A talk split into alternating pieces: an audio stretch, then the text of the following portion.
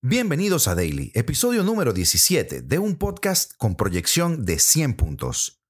El capítulo de hoy, Vinicius, colgado y pateado. Comenzamos.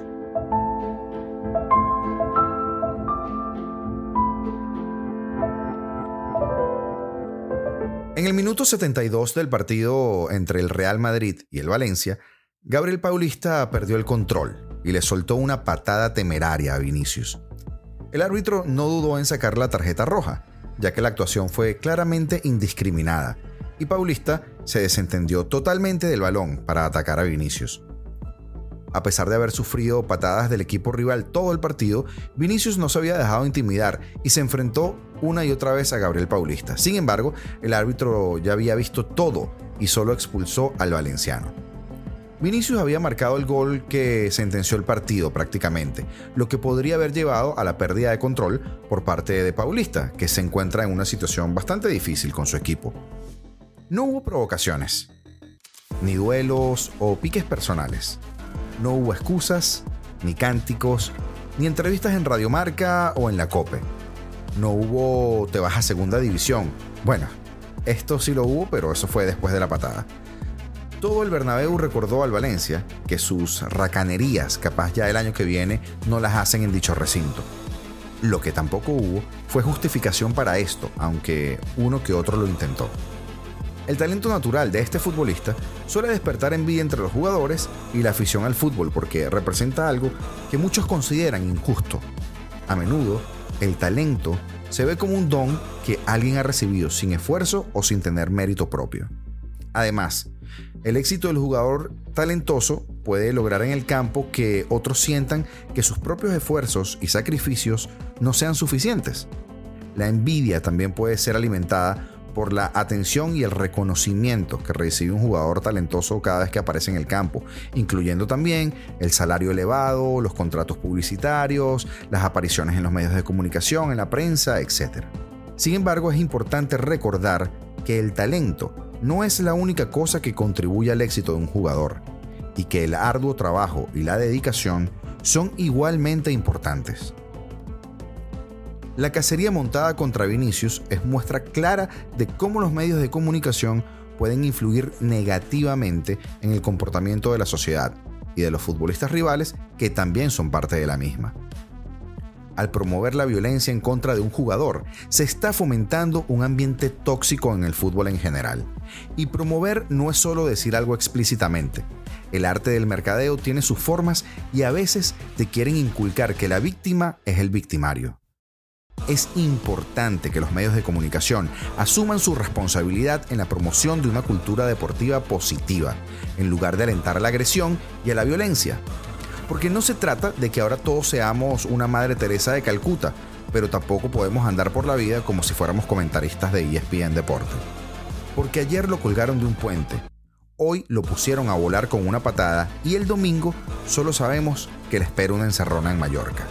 Y ahora, lo más relevante del día.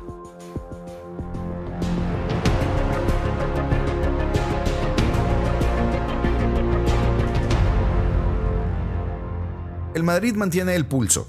El Real respondió a la exigencia del Barcelona reivindicando a su plantilla. Marco Asensio sacó su zurda a pasear para romper el partido, pero fue Ceballos quien guió al equipo hasta provocar el reconocimiento de todo un Bernabéu que se ponía a sus pies. Una respuesta a la altura de un club de máxima exigencia donde la renovación se gana con esfuerzo y con fútbol. Ambos marcaron las diferencias. El Valencia de Boro resistió casi una hora, ordenadito, sin atacar, muy compacto, pero se desplomó tras el 1 a 0. Paulista dimitió con una roja justísima por patada de inicio y todo esto pinta feo para los chicos de Mestalla. En un partido sin margen de error tras la victoria del Barça en Sevilla, Ancelotti sorprendió con la alineación. Planificó el control del duelo con Modric y Cross, pero no aparecieron ni Valverde ni Rodrigo, sino que apareció Ceballos y Asensio.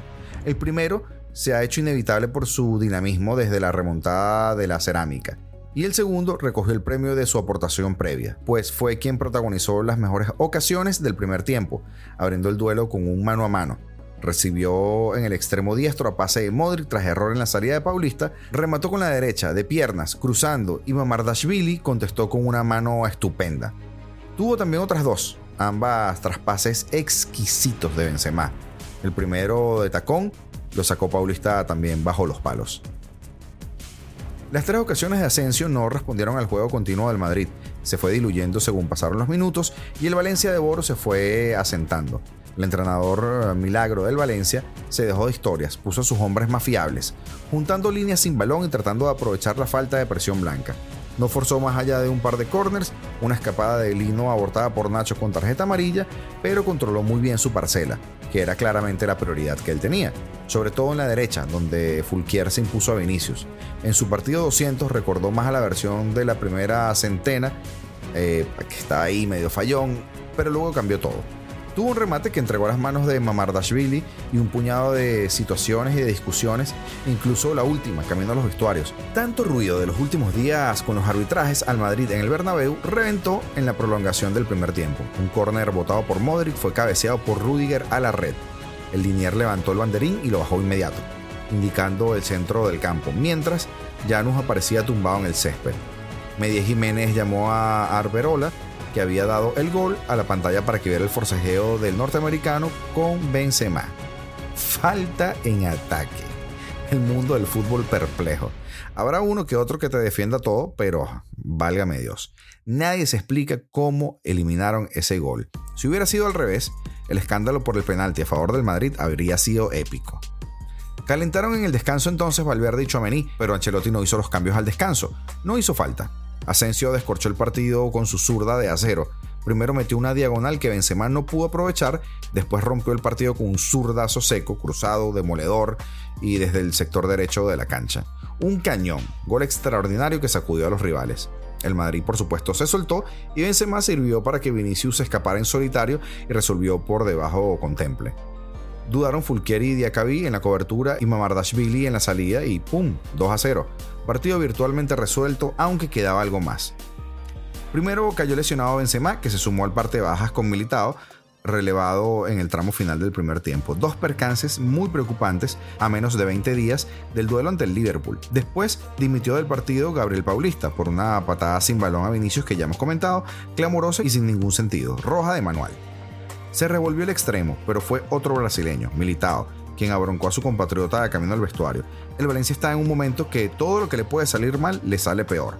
El calentón, por supuesto, abrió camino a gritos de a segunda que estuvieron un poco feos en el Bernabéu, pero digamos que era la manera de la afición de devolverle la patada. El Madrid cumplió con su obligación y cerró la primera vuelta a 5 del Barça tiene dudas en algunos puestos y las lesiones no los están tratando bien. Sin embargo, está contando con un renovado, entre comillas, Asensio, Nacho, un espectacular Camavinga que se está saliendo. Lo puedes poner hasta de portero que te las tapa.